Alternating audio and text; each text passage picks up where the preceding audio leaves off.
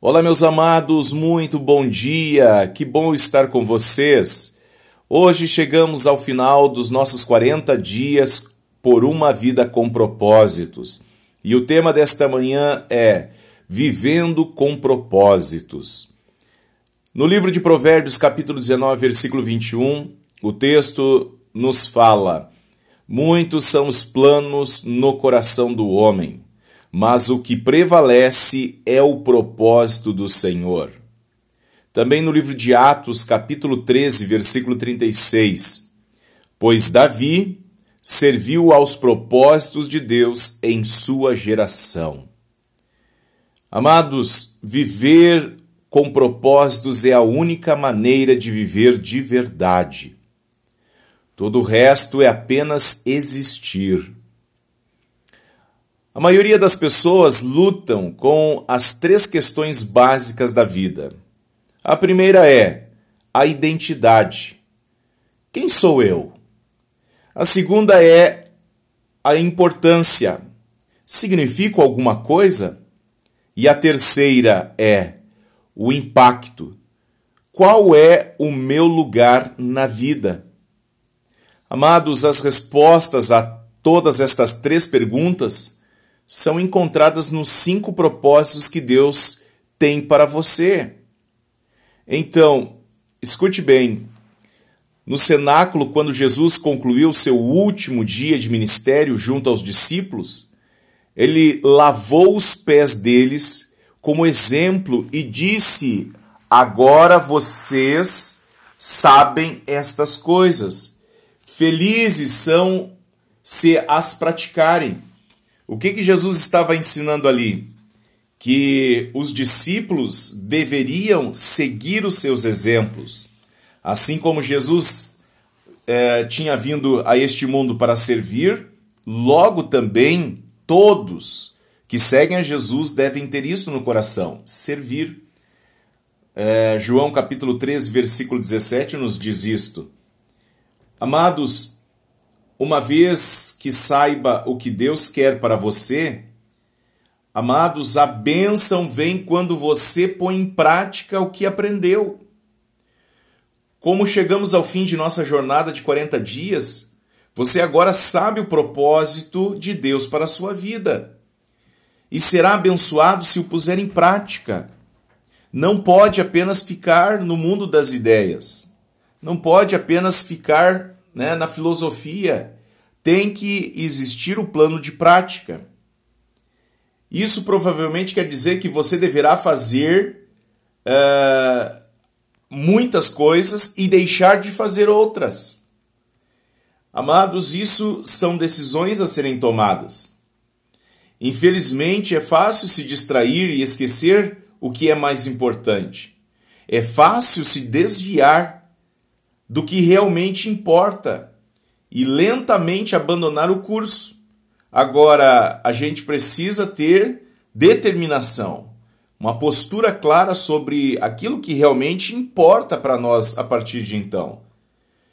Para evitar né, desvios da nossa postura ao longo de todo o aprendizado que nós tivemos, eu quero fortalecer vocês é, dentro de uma reflexão uh, aonde nós precisamos estar sempre declarando né, uh, os propósitos da nossa vida. Por isso, eu acho de suma importância os irmãos reverem as ministrações, elas ficarão ali armazenadas uh, para vocês terem acesso e, e, e vocês terem estas declarações escritas. Para quê? Para que vocês possam olhar e refletir sobre aquilo que você determinou em seu coração para seguir. Uh, é muito importante você entender o que é uma declaração de propósito para a sua vida. Então, para evitar que desvios aconteçam, você deve fazer uma declaração dos propósitos de sua vida e examiná-lo regularmente para ver se você está dentro do propósito. Então, o que é uma declaração? É uma declaração que resume o propósito de Deus para a sua vida. Você afirma com suas próprias palavras seu compromisso com os cinco propósitos de Deus para a sua vida. Uma declaração de propósitos não é uma lista de objetivos. Os objetivos são temporários, os propósitos são eternos. A Bíblia diz: Mas o que o Senhor planeja dura para sempre. As suas decisões permanecem eternamente.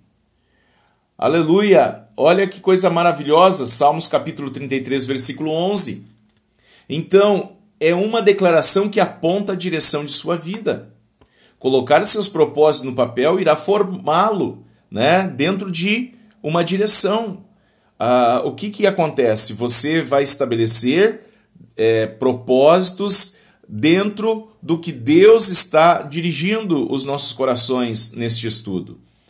Uh, amados, isso irá forçá-lo a pensar especificamente sobre o rumo de sua vida. A Bíblia diz: saiba para onde você está indo e estará em terreno sólido. Uh, livro de Provérbios, capítulo 4, versículo 26. Então, uma declaração dos propósitos de sua vida não apenas especifica o que você pretende fazer com seu tempo, sua vida e seu dinheiro, mas também surge aqui algo para você é, não sair do rumo do propósito. Ou seja, é, estabelece um, um trilho para você seguir. E isso é muito importante. Eu, eu friso sempre que quem não sabe onde está e onde quer chegar, é, a pessoa sempre estará perdida. Então, se você não sabe aonde você quer chegar, você não chegará a lugar algum. Provérbios diz: quem tem juízo procura a sabedoria, mas o tolo não sabe o que quer. Provérbios capítulo 17, versículo 24. Então, é importante nós entendermos que é uma declaração que define o que é sucesso para você declarar aquilo que a gente realmente quer. Quando a Bíblia nos diz lá em Jeremias capítulo 17 que enganoso é o coração do homem, nós precisamos é, estar sendo é, direcionados. E a palavra de Deus é a nossa bússola. Então a palavra de Deus afirma o que você acredita ser importante. Olha só, a palavra de Deus nós entendemos que Deus está nos mostrando o caminho certo para nós seguirmos. Então, dentro da declaração, nós embasamos a declaração sobre a palavra do Senhor. A palavra do Senhor nos afirma aquilo que é realmente a direção correta para a nossa vida. Então, você crê na palavra do Senhor, que é a direção certa para a sua vida. Então, é uma declaração que esclarece suas funções você terá diferentes funções em diferentes etapas da vida, mas seus propósitos jamais serão alterados. Eles são maiores que qualquer função que você possa exercer. Amados, é uma declaração que expressa sua forma. Lembra? Quer dizer, reflete a exclusividade que Deus lhe deu, a capacidade que Deus lhe deu. Então, leve o tempo que for necessário para escrever sua declaração de propósitos. Não tente completá-la de uma vez só, e não adianta tentar atingir a perfeição em seu primeiro rascunho. Apenas anote seus pensamentos conforme lhe ocorrerem. É sempre mais fácil editar do que criar. A seguir, apresente cinco questões que você deve é, levar em conta na preparação de sua declaração. Você está entendendo? Escute bem: as cinco grandes questões da vida. O que será o centro de minha vida? Essa é a questão da adoração, meu irmão. Para quem você irá viver? Em torno de que você construirá sua vida? Você pode basear sua vida em torno de sua carreira, sua família, um esporte ou um passatempo, dinheiro, diversão ou em torno de muitas outras atividades. Todas essas coisas são boas, mas não fazem parte do centro de sua vida. Você está entendendo que todas essas coisas podem ruir. Nenhuma delas é suficientemente forte para mantê-lo a salvo quando a vida começar a desmoronar. Oi, escute bem. Você precisa de um centro inabalável. Porque quando estas coisas começarem a ruir, você não está embasado nelas. Eu me recordo de um grande executivo que estava é, no momento uh, abalado da sua carreira, digamos, ele ficou desconfiado que ia perder o seu emprego. E sabe o que ele fez? De uma forma muito louca, ele matou a sua esposa e jogou os dois filhos pela janela e depois ele se matou. E, e ele disse que tinha medo, receio de que fosse perder o emprego. Meus irmãos, que absurdo é isto. Mas isto é devido ao quê? A instabilidade da pessoa. Aonde ela embasou o coração dela? Embasou na sua carreira. Você está entendendo? Faz parte da vida altos e baixos. Faz parte da vida subir e descer. Faz parte da vida a gente enfrentar frustrações. Faz parte da vida a gente perder um emprego. Faz parte da vida a gente ter que lidar com resiliência. Faz parte da vida a gente encontrar é, a palavra não. Agora, quando você está fora do foco real que Deus estabelece como propósito, amados, é claro que a gente vai ruir. Né? Por exemplo, o rei Asa ordenou ao povo de Judá que centrassem sua vida em Deus. Ele precisava colocar o foco da vida em Deus, a adoração a Deus, a busca a Deus, porque Deus era o centro da adoração. Segunda Crônicas, capítulo 14, versículo 4. Na verdade, o que quer que esteja no centro de sua vida é, meus amados, o nosso Deus. Você está entendendo? Então, o dinheiro não pode ser o teu Deus. O teu trabalho não pode ser o teu Deus. A tua família não pode ser o teu Deus. Uh, o teu hobby não pode ser o teu Deus. Uh, digamos, a religião não pode ser teu Deus. Quem é o teu Deus? É Jesus. Ele sim tem que estar no foco da tua adoração. Então você não pode adorar o teu emprego, porque o teu emprego pode falir. O, você não pode adorar o dinheiro, porque o teu dinheiro pode acabar. Você entende? Você não pode adorar o seu hobby, porque o seu hobby pode deixar de, de existir. Então, quando comprometeu a sua vida com Cristo, ele se moveu para o centro. Mas você precisa mantê-lo por meio de adoração. Então o apóstolo Paulo diz: Oro para que Cristo habite no coração de vocês mediante a fé. Efésios capítulo 3, versículo 17. Então, Cristo precisa, né, é, é, é encontrar o coração livre de outro Deus. Não dá para ter o, o, dois deuses no, no centro do coração. Ou, ou agradar um e desagradar o outro. Você entende? Não tem como ter mamon e Deus ao mesmo tempo no centro da vida. Uh, e o Senhor Jesus ele não compartilha com a sua glória com ninguém. Então, como você sabe quando Deus está no centro de sua vida? Essa é uma pergunta muito importante que eu faço para você nessa manhã. Amados, quando Deus está no centro de sua vida, você adora Ele. Então a sua preocupação não está no mundo externo. A sua preocupação está se você está agradando a Deus ou não. Quando não está, você fica preocupado. A ansiedade é a luz da advertência que indica que Deus foi empurrado para o lado de fora. Vou repetir: a ansiedade é a luz de advertência que indica que Deus foi empurrado para o lado de fora. Por quê? Porque a ansiedade é uma sensação de insegurança.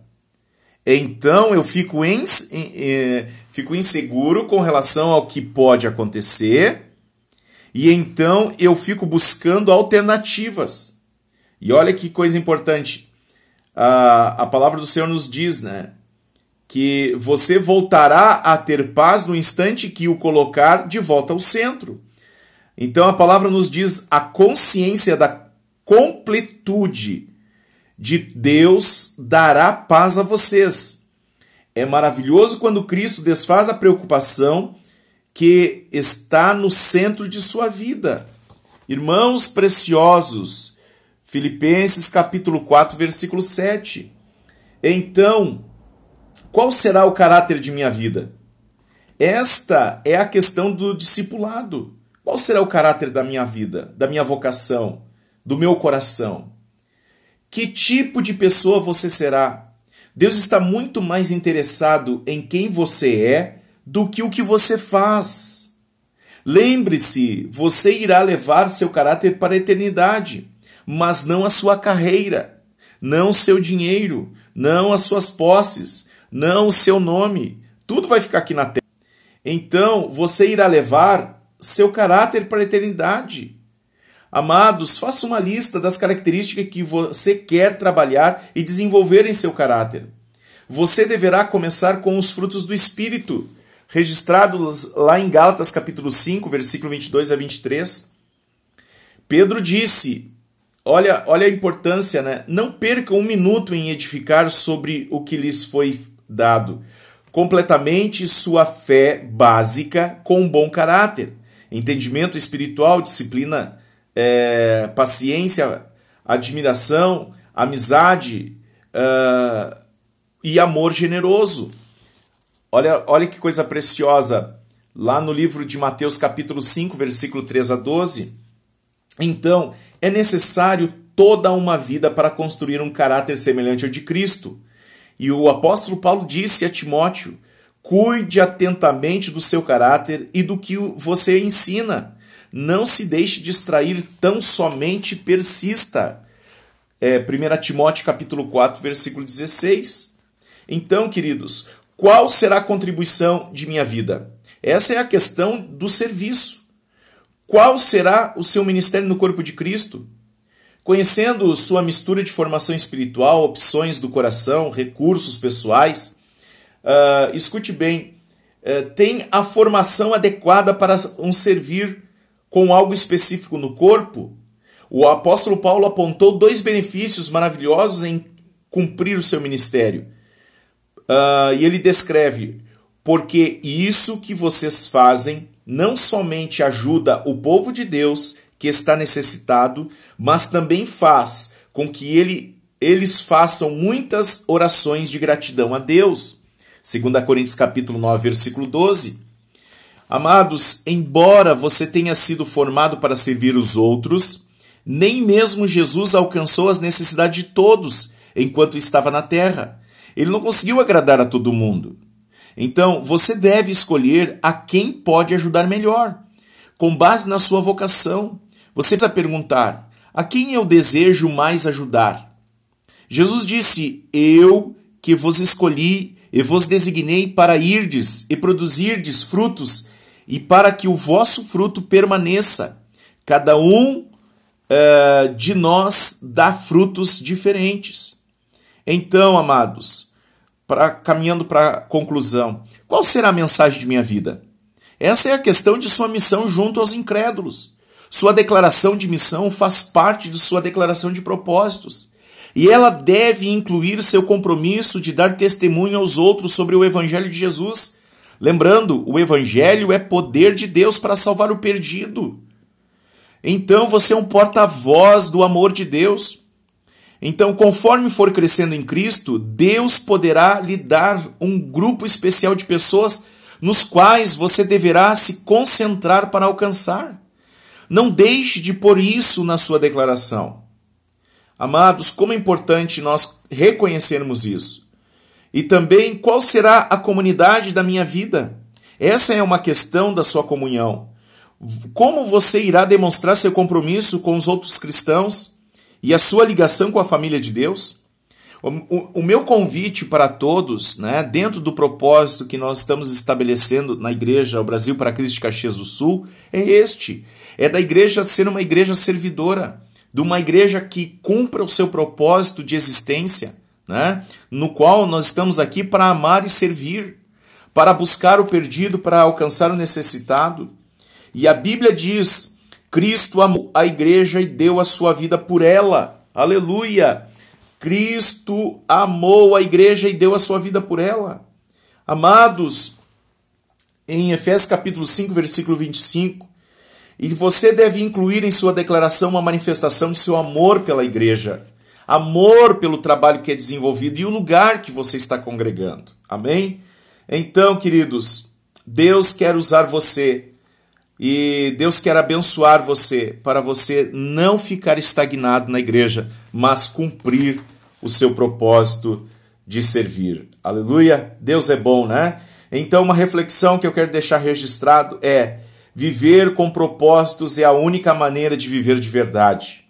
Então, reflita sobre isto, é, dedique o seu coração. E a pergunta para meditar: quando irei parar para escrever minha resposta às cinco grandes questões da vida? Quando colocarei meu propósito no papel? Nós precisamos muito da sua ajuda. Um grande abraço do pastor Isaac.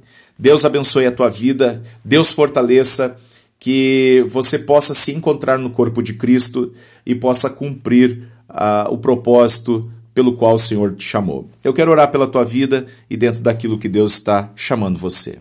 Pai querido, no nome de Jesus, eu quero orar pela vida dos meus irmãos que nesta manhã dedicam este tempo de devocional. Guarda-os, fortaleça-os. Eu sei, Senhor, que a conclusão da, das, dos 40 dias por uma vida com propósito, Senhor, é algo do coração do Senhor para nós, principalmente para nós não perdermos tempo naquilo que é inútil, naquilo que é, é vão, mas nós possamos, Senhor, realmente aproveitar cada segundo, cada momento da vida, pois são valiosíssimos e, meu Deus, as distrações estão aí mas eu oro para que os meus irmãos se encham de sabedoria neste dia maravilhoso, em nome de Jesus. Amém. Deus abençoe vocês, Deus guarde a sua vida e terminamos assim. Eu oro por você e você ora por mim. Deus te dê um dia maravilhoso e amanhã retornamos agora com uma nova campanha né, de devocionais. Deus guarde você. Um grande abraço, Pastor Isaac e da Igreja do Brasil para Cristo de Caxias do Sul. Paz do Senhor. Bom dia.